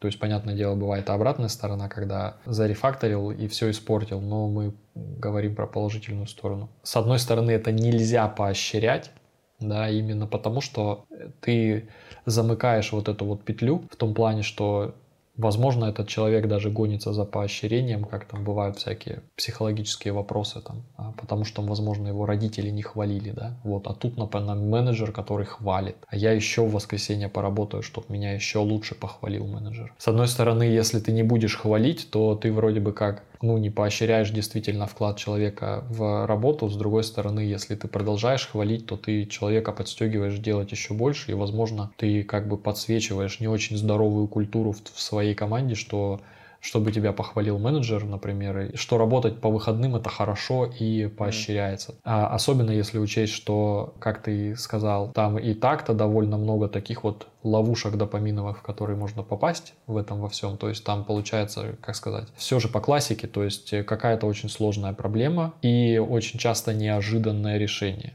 То есть, ну вот как раз-таки, что произошла вспышка допамина, это что-то новое, неожиданное произошло и приятное. То есть получается, что у тебя была проблема, новая проблема, ты ее решил. Не, обычно проблемы решаются неожиданно, то есть ты просто нашел это решение и оно заработало. Все клево, тебе хорошо, тебе хочется еще. И как бы добавлять в эту коллекцию еще каких-то стимулов не то чтобы хочется, не то чтобы как бы вот хочется в эту манипуляцию попадать. Ты знаешь, а я какое-то время боролся с этой историей в плане того, что действительно я понимаю, что это наркотик в какой-то степени, да, то есть люди mm-hmm. могут, ну, ну, могут ставить вот этот опыт очень высоко в плане ценности для себя. Ну, это просто mm-hmm. для инженеров склонно. И этим это, это может быть такой базой хорошей для манипуляции, да, для того, чтобы из них выжать дополнительную производительность. Мне с этим было как-то так сложно смириться в плане того, что это действительно инструмент, который, который у меня есть. Он правда есть. Потому что действительно выбором задач, тем, как эти задачи ставятся, э, подбором, ну, поскольку я строю отношения со своей командой, я, в общем-то, наверное, до какой-то степени знаю, на какие кнопки можно нажимать у конкретных людей, да, то есть если ты долго с людьми работаешь, ты, ты начинаешь их знать. И, соответственно, этим можно пользоваться. И я наблюдал некоторые, не знаю, компании, отделы, команды, где менеджеры пользуются этим. Там, знаешь, есть термин такой hero engineering называется, когда, угу. Когда очень Э, открыто хвалят людей, которые вот как герои бросаются на амбразуры, на всевозможные, да, в выходные перед релизом все это дело делают, чинят там, что-то поломалось ночью, они без всякого онкола бросаются это все дело чинить. Может быть и менеджер может показать своим примером, что вот надо грудью бросаться и таким образом поддержать, там зависит от команды, ну, на кого это вот хорошо, как бы подействует как дополнительный стимул. И ты знаешь, у меня сейчас такое понимание, что на самом деле это тоже еще один, просто еще один из инструментов, как бы внутренний такой мир, для себя я обрел, наверное, ну, мне не приходится им пользоваться часто, может быть, если бы мне приходилось им пользоваться чаще, у меня бы внутреннего мира не было по этому поводу. Но я внутренний мир обрел, когда понял, что кроме моей личной ответственности никакой другой опоры больше нет в плане того, насколько этим я могу пользоваться. Ну, то есть, понятное дело, что есть законодательство, опять же, да, там понятное дело, что есть в разную в зависимости от стран, там, закон о переработке и всем остальном, да, но тоже понятно, что люди могут на это легко закрывать глаза. Ну, на самом деле, да, никто не узнает, что человек поперерабатывал, и да. никто не, не посмотрит там в GitHub, что он коммитил в воскресенье. И я понимаю, что это инструмент, что могут быть ситуации, когда этот инструмент мне окажется необходимым. Ну, правда, uh-huh. потому, потому что это, он может быть необходим. Я помню, что у нас в одной из компаний была ситуация, когда из-за внедрения закона определенного нужно было ну, дописать некоторую часть программы, иначе компании могут последовать большущий штраф. И если бы в такой ситуации моя команда, грубо говоря, провалилась сильно с планированием перед уже непосредственно датой, когда этот закон входит в силу, да, вступает в силу по отношению к нашей компании, мы выяснили, что работы еще очень много, я думаю, тогда у меня не было бы проблемы этической для себя, ну вот, применять техники из вот этого hero engineering. Каким-то mm-hmm. образом замотивировать, ну, мою команду перерабатывать. Ну, возможно, я бы попробовал переработку это сделать официальной, но если бы не получилось, то, наверное, в такой ситуации я бы все равно этим инструментом воспользовался. Знаешь, как с ответственностью, что я это, это буду делать только в исключительной ситуации, вот в такой. Ну, это там, где я для себя черту провожу. То есть, опять же, знаешь, нужно черту провести нужно мне, внутри меня же снаружи не, не на что опереться сильно. В остальное время я понимаю, что, ну, наверное, нет смысла слишком сильно потакать вот этой вот этой наркотической составляющей нашей работы. Мне потакать ей не хочется, потому что я в ней вижу источник, ну, проблем тоже, потому что, ну, я видел примеры, когда люди настолько в это дело погружались, что они срастались с системой в плане того, что это переставало mm-hmm. быть просто работой, система становилась частью их жизни, они работали на выходных над ними, потом начинались всевозможные проблемы внутри команды, когда люди чувствуют, что это больше, чем просто работа, да, и у них, соответственно, мнение меняется о том, что можно с этой системой делать, что нет, и насколько должно их слово иметь вес – потому что они столько усилий вложили, да, то есть там есть на самом деле такой токсичный путь а, вот этого вот удовольствия от программирования. Поэтому я для себя это решаю, что вот это hero engineering это такой один из инструментов, ну как бы последних, за которые я буду браться. Но я оставляю за собой внутри моральное право за этот инструмент все-таки взяться, когда потребуется, потому что он есть. Да, вот видишь, получается, что э, еще один пример, почему как бы ты как менеджер и являешься такой какой-то непонятной демпферной прослойкой между человеком и компанией. Бывает, что сперва, допустим, анонсируется гибкий рабочий день, да, а потом компания начинает хотеть трекать время. Причем, на самом деле, штука в том, что по, особенно если это публичная компания, по всяким разным вот этим вот PCI, SPI и прочим compliance, SOX и прочая ерунда, компания обязана трекать время, и есть такое понятие, как capitalized software, mm-hmm. сколько денег, ресурсов ушло на создание вот этого software продукта. Иногда компании, ну, понятное дело, что четко трекать э, время на создание продукта как бы нельзя. Ну, допустим, воз, может и можно, но как бы, наверное, особо не имеет смысла, если мы говорим про публичную компанию какую-нибудь, там, Twitter, еще что-то. Какая разница, сколько времени ушло на создание кружочка, который заполняется потихоньку и сигнализирует, что у тебя кончаются эти символы в твоем сообщении. Вот. Очень важная вещь, просто критически. Штука в том, что обычно и инженеры понимают эту интуитивно, штуку. И, и менеджер, то есть я это тоже понимаю, как бы в том плане, что если вам нужно делать этот комплайнс, вы его как-то сами делаете. То есть, например, в разных компаниях мы как менеджеры просто раз в месяц заполняли табличку типа Дима потратил на вот такой-то проект 60% времени, остальные 30% на другой проект, а 10% на non-development потратил. И этого было достаточно. Вот так вот, вот так вот оценивали время или трекали время. Но другие компании пытаются как бы пойти дальше и говорят, что а время мы будем трекать прямо в джире, на, на тикеты, как бы ставить его. То есть ты будешь говорить, что ты потратил на этот тикет 8 часов, например, или там 40 часов. И некоторые инженеры принимают это очень, ну не то чтобы болезненно, но как бы подход такой, что если уж у нас гибкое время, я, э, я могу, допустим, поработать и дольше, там как бы не проблема, да, но вы только, но в другой день я могу поработать меньше. Но если вы, ребята, хотите начать трекать время, то в вечерних митингах вы меня не увидите. Я буду работать с 8 до 6, с перерывом час на обед, э, и трекать ваше сраное время. Вот. То есть получается, что с точки зрения менеджера ты как бы пытаешься сработать здесь прослойкой, чтобы и человеку было комфортно, он продолжал работать и трекать как-то это время.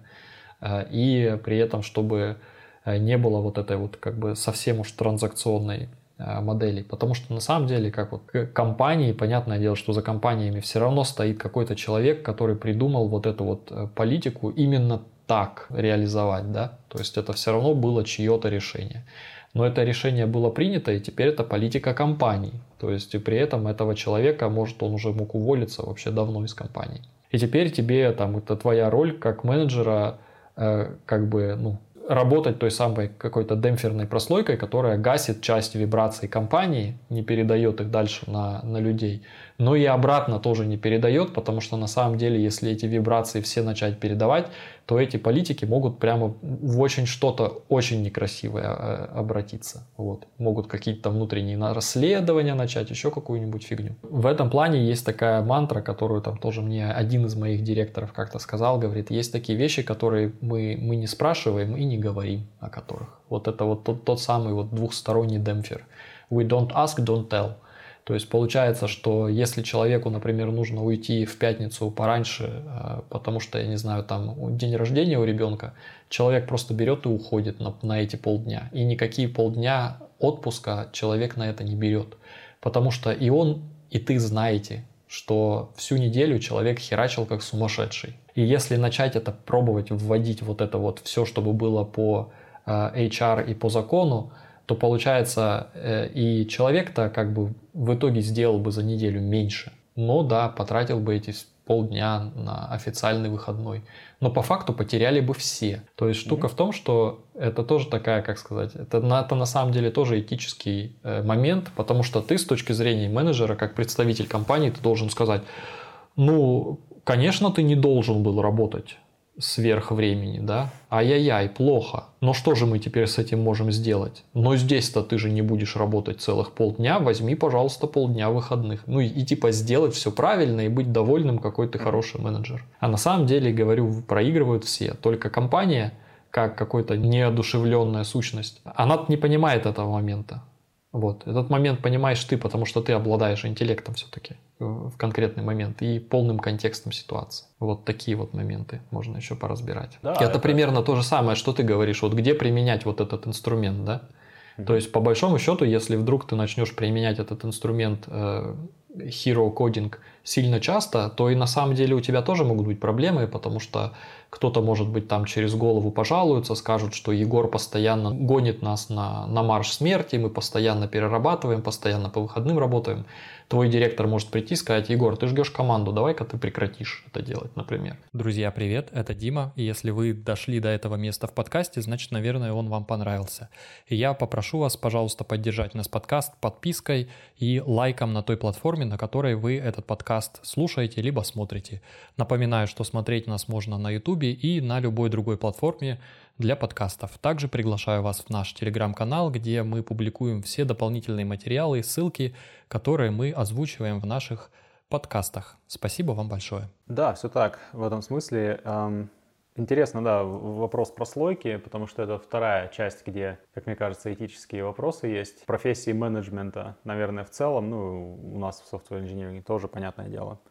Это вопрос того, что действительно тебе нужно работать демпфером, и далеко не все вещи нужно рассказывать, как они есть, что довольно интересно, да, да потому что я для себя, ну, вижу, что, во-первых, рассказывать о вещах, ну, то есть есть, например, какие ситуации? Внутри компании есть проблема, да, эту проблему пытаются решить, и есть все еще не принятые, ну, частично оформленные решения. У каждого из вариантов не, не до конца оформленных решений есть какие-то последствия, которые могут затрагивать, не знаю, там, мою команду, например, да. У меня такой вопрос. Рассказывать ли о возможных вариантах решения моей команде и когда? Да, когда все будет уже готово, либо можно рассказывать чуть пораньше. Ну, как бы, какие плюсы рассказывания того, когда уже все готово? Когда все готово, решение принято, можно людей просто, по сути, ставить перед фактом, да, как-то стараться объяснить ситуацию, если что-то негативное для компании. Ну, для, не для компании, а для команды. Ну, понятное дело, что это все имеет смысл, только если что-то есть, варианты негативного развития событий. Как-то это все дело объяснить. Ну, как бы, окей, решение было принято, принято, ну вот, как бы теперь стало известно. Плюсы в том, что тебе не нужно жить с неопределенностью, и людям не нужно быть,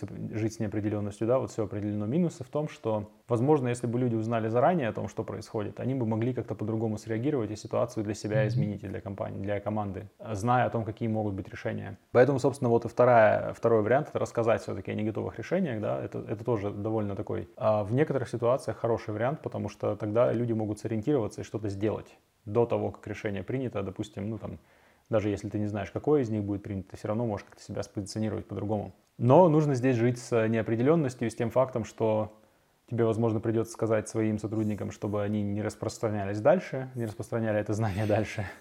Самое плохое, да, что можно сказать. Ну да, ну, блин, с одной стороны самое плохое, с другой стороны, знаешь, я применяю этот инструмент довольно часто.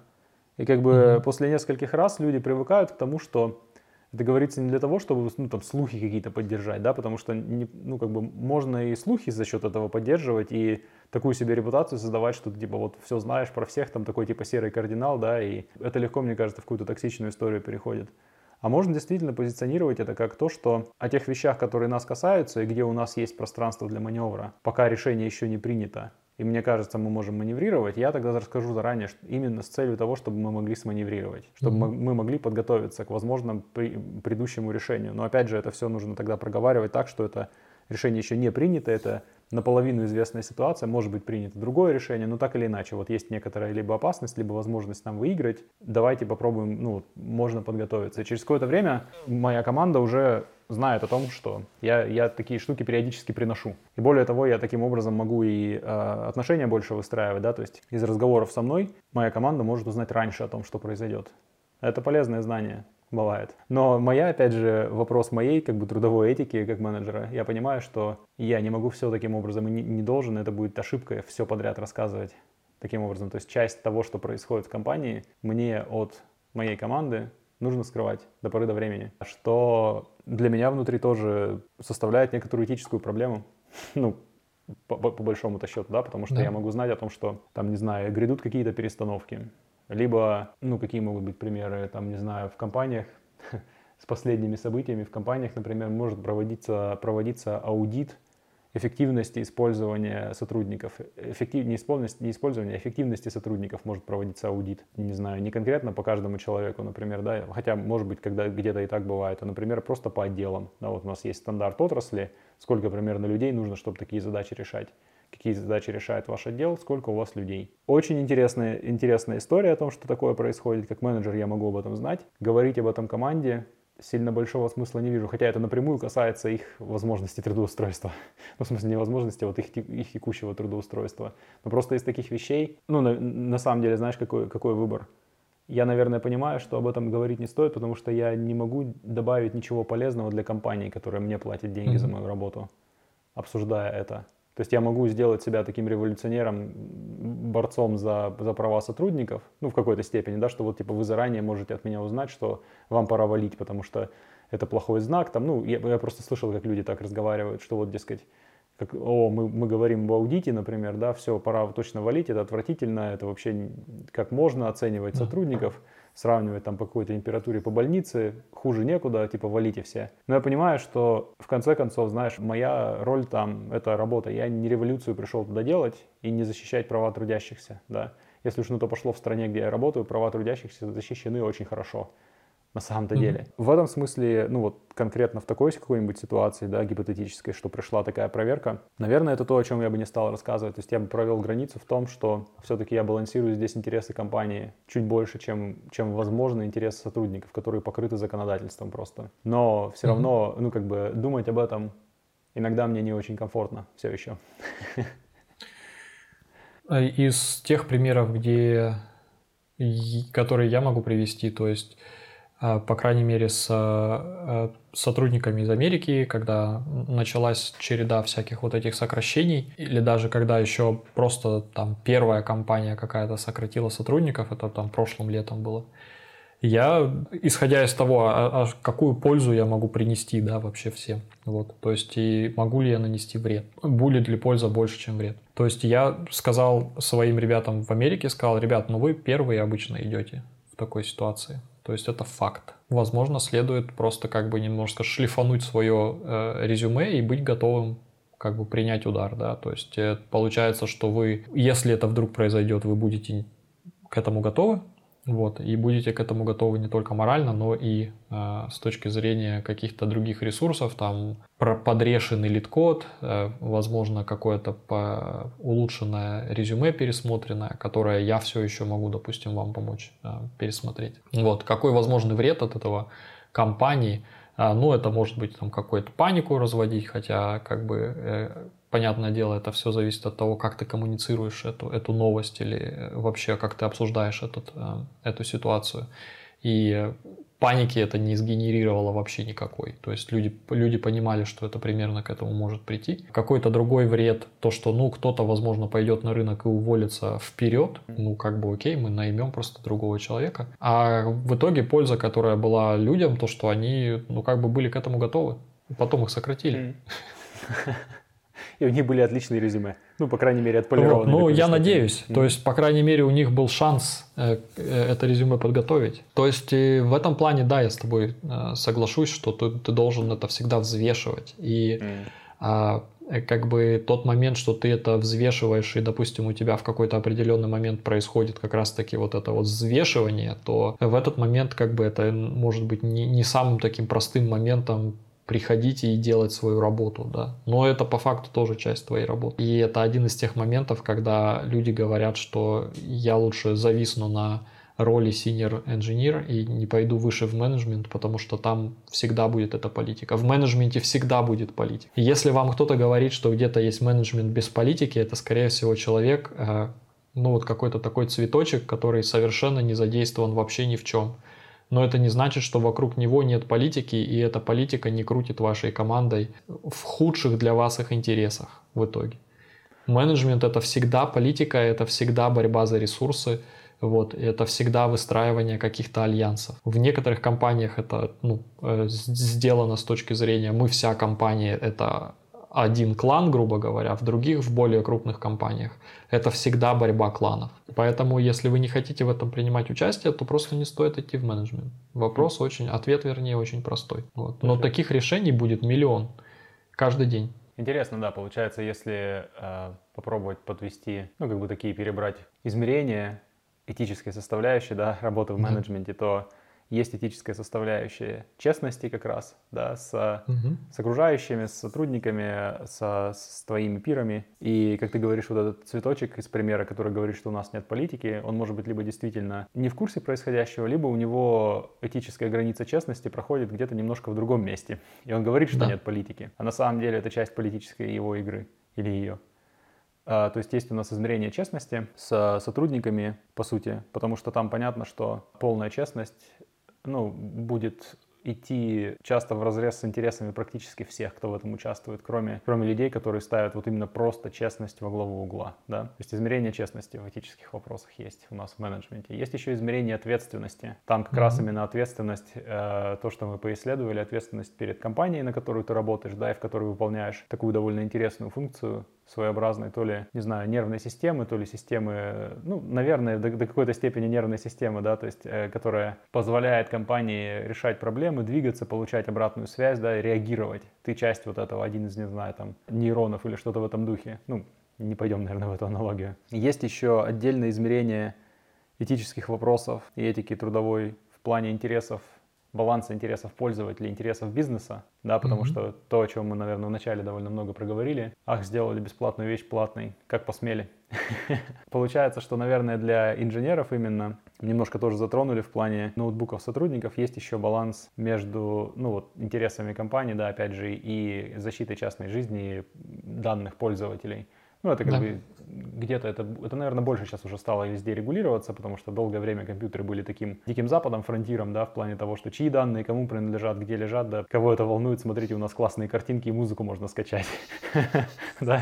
Сейчас как будто бы наша вся планета движется в сторону того, что больше внимания этому отдается, да, поэтому соответствующие похожие, наверное, этические вопросы ну, возникают там, что нужен баланс, опять же, где балансировка, да, и там, наверное, хорошее, опять же, балансирование может быть начинаться с законов страны, где это все происходит. Ну, а как бы как страны между собой это все будут решать, потому что интернет, он, в общем-то, границ там сильно больших нет. Наверное, это не, не это проблема, которую тимлит, у которого и так много всяких разных штук в голове, может оставить государством для решения. Да. Где граница между вот этими штуками? Получается какая-то такая картинка.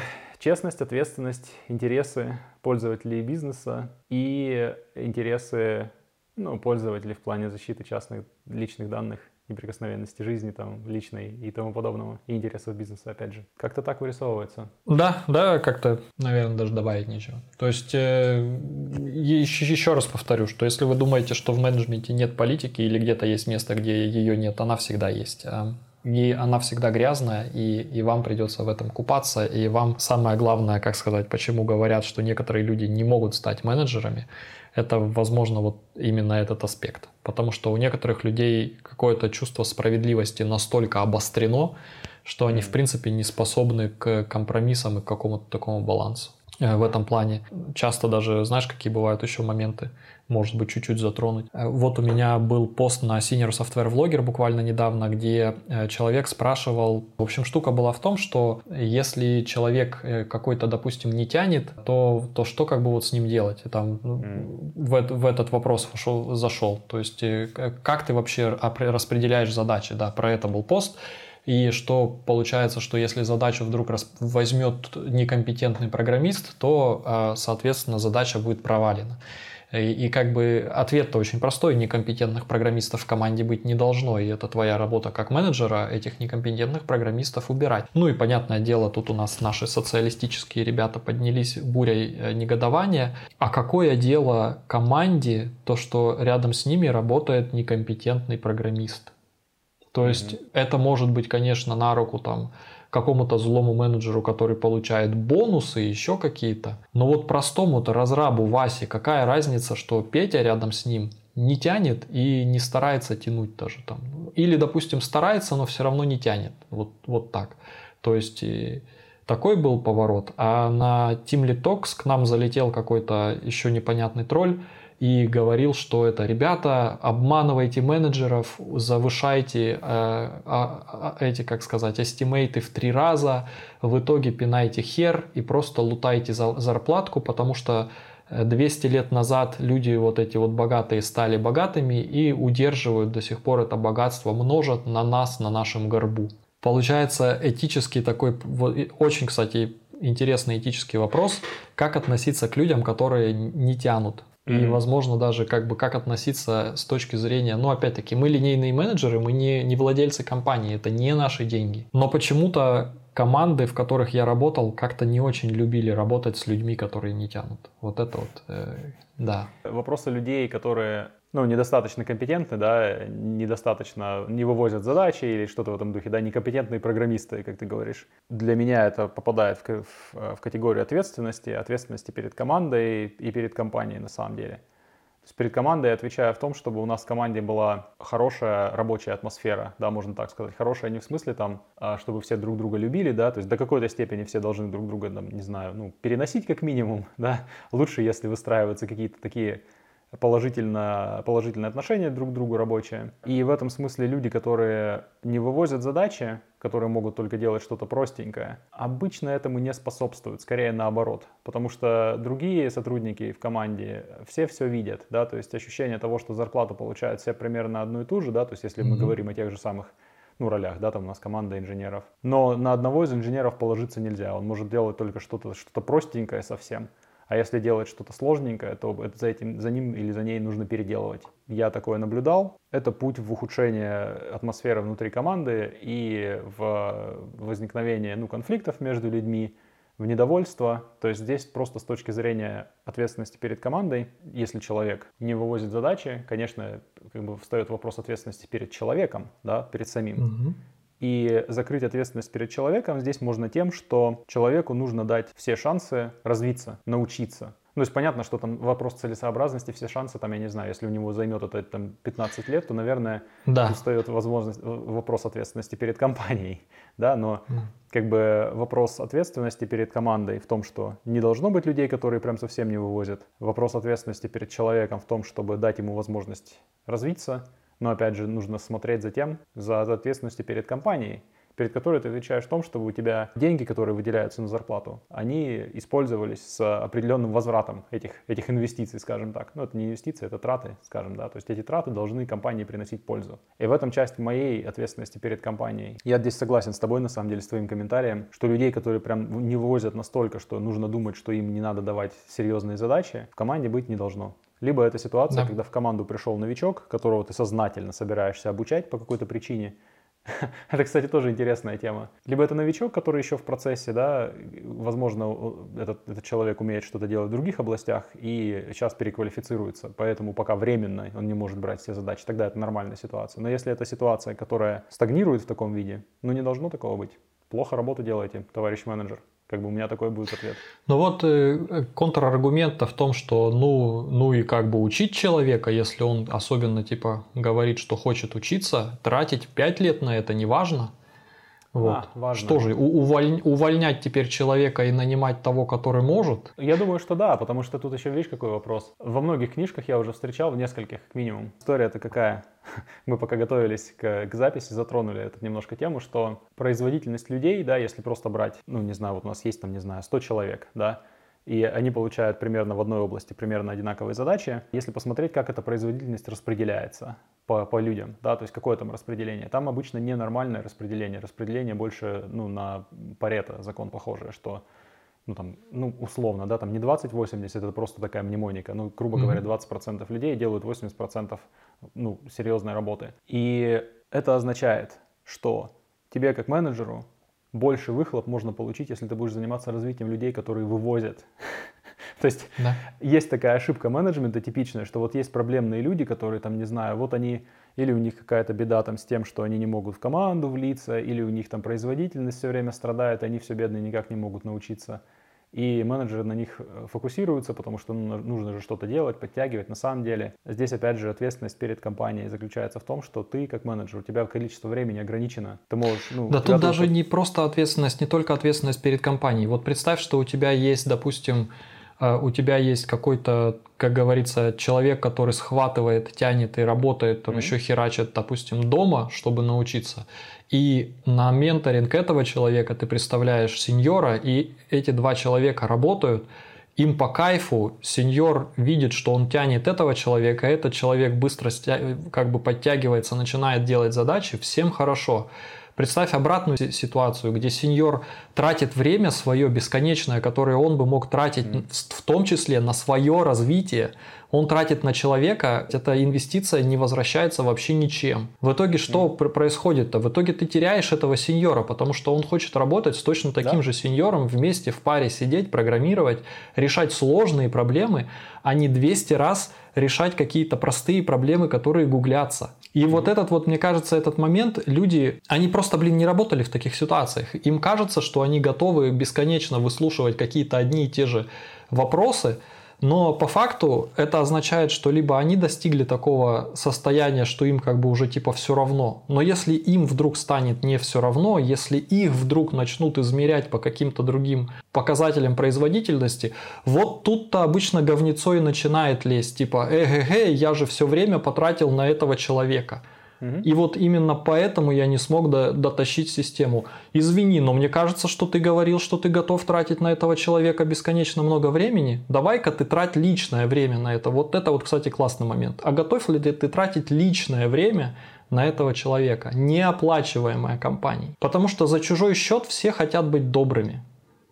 Да, вот, к сожалению, согласен. так.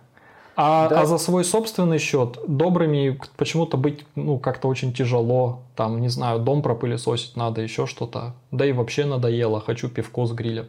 Ты, ты, ты, ты знаешь, и здесь... я знаю, ну, давай, я знаю даже менторов, и, и я сам был таким. То есть на самом деле здесь еще третья грань есть. Возможно, ты просто не тот ментор, который нужен этому человеку. И чем больше ты тратишь на время на этого человека, тем меньше шансов у этого человека найти действительно подходящего ментора. То есть получается, что у меня, э, когда я предоставлял на тарифе, у меня на Патреоне был тариф типа менторства, я отказывал некоторым людям, потому что это никуда не шло.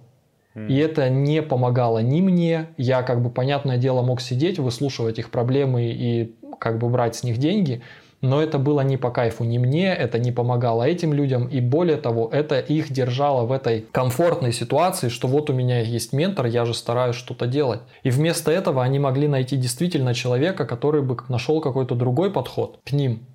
Эта ситуация токсична и неправильна вообще для всех. И в первую очередь для конкретно вот этого человека, которого держат и обещают ему его поддерживать и научить. Во вторую ситуацию это, это неправильно к той команде, которая вынуждена заниматься развитием этого человека вместо того, чтобы заниматься развитием продукта и себя. В третью очередь это как бы ты, менеджер, должен постоянно это дерьмо разруливать. И только в последнюю очередь там какой-то проклятый капиталист, который 200 лет назад заработал все свои деньги деньги, ребят. То есть ситуация гораздо глубже, именно поэтому у меня так горит очко с этих вот этих всех рассуждений. Потому что люди просто э, за пеленой вот этого сраного капитализма упускают вообще просто пласт других проблем. И в первую очередь то, что это плохо самому этому слабому программисту. Он не в том месте, он не в той компании, не в той команде. Отпустите его, и пусть он найдет свое место. Может быть, он делает клевые шляпы, наверное, там, и, и, из кожи лошадиной. Вот. Может, это его призвание. А вы его питоном. Ты знаешь, здесь действительно у меня, наверное, так не горит с этих вопросов, потому что у меня есть какая-то позиция внутри, ну, которая мне позволяет с ней разбираться, и я, в общем-то, не стесняюсь ее озвучивать. Первое, что не все люди могут одинаково овладеть каким-то мастерством, ремеслом. Да. То есть кто-то может программировать, а кто-то не может. В этом нет ничего, ну, какого-то неестественного. Кто-то, Это... кто-то может рубанок держать в руках, а кто-то, да. блин, не может, руки из задницы растут, да. Да, да, да, все вот. так. А, и в этом смысле это, это просто порядок вещей. И да. более того, говорить, что ну вот я, я всех почему-то обязан теперь вытянуть на одинаковый уровень как менеджер в моей команде, да, это противоестественно. Ну, то есть я, все, что я могу сделать, это удостовериться, что моя команда работает в соответствии с порядком вещей, потому что отрыв от реальности никогда к хорошему не приводит. И, соответственно, люди, которые не в состоянии научиться программировать, ну или там обучиться достаточно быстро, да, там в контексте моей команды, ну их просто не должно быть в моей команде. И это не потому, что я их не люблю или потому, что потому что они должны страдать. Нет, потому что просто это не подходящее для них место. Вот да. очень просто. И второе, это когда я прихожу работать в компанию, я туда прихожу не для того, чтобы заниматься каким-то социальным активизмом, что всем должно быть одинаково заплачено, там все должны иметь какие-то развития, Пф, это не ко мне. Я, я этим не занимаюсь, поддерживать это не собираюсь. Как по мне, это идет поперек целей того, для чего я нанят компанией, для чего я пришел туда работать. Поэтому, ну, как бы, просто мимо. Ну, как, может, если есть компании, где менеджеры хотят тратить на это время, на такую работу, ради бога, устраивайтесь работать туда. Я этого не поддерживаю. Просто. Я думаю, это, может быть, это есть, но это всегда какая-то такая ширма, игра или что-то mm. еще. И там будет какая-нибудь такая команда отстойник, где эти все люди в итоге будут собираться, от которой команды ничего не будут требовать. В Твиттере работало 8 тысяч программистов. Сейчас там работает 550. Он, он, он не стал хуже работать. Он не стал хуже работать. Что ж, да, интересно. Это на самом деле, мне кажется, здесь вместо того, чтобы кричать а-ря-ря, надо просто включить голову и понять, откуда ветер думает. Нас нужно гораздо меньше, чем кажется, программистов. Э, искусственно раздутые штаты и искусственно созданные условия, когда каждого каждого, кто пришел, кого удалось нанять, холили или лелеяли, это ну, в прошлом, это на какой-то период времени этого все больше нет, а возможно, это никогда не вернется. Поэтому, мне кажется, это как раз-таки создало ложное чувство, вот это модное слово entitlement, типа mm-hmm. то, что, то, что это, это мне положено. Вот, да, да, это да. мое какое-то естественное право. Право, право да, да, да. Ну, ну, к сожалению, нет. То есть, наверное, это было бы здорово, если бы действительно не было денег, вообще, в принципе, как, как нормы, не было денег в принципе. Был бы коммунизм, светлая идея, отличная, требует нового вида человека, который все никак не появится. Его пробовали воспитать репрессиями, что-то херово получилось. А в остальном, ну, мы живем как живем. Когда хорошие сытые времена, всем хорошо и сыто. Когда какие-то тяжелые времена, ну, срезают жирок везде, где можно. Понятное дело, что за наш счет, да, за, за чей же еще. Да, мы платим все налоги, да, как бы всю добавленную стоимость забирает капиталист, да, но другой системы у нас нет. Так что вот так. То есть, если вы желаете тратить свое личное время, пожалуйста, никто вас не, не запрещает этим заниматься.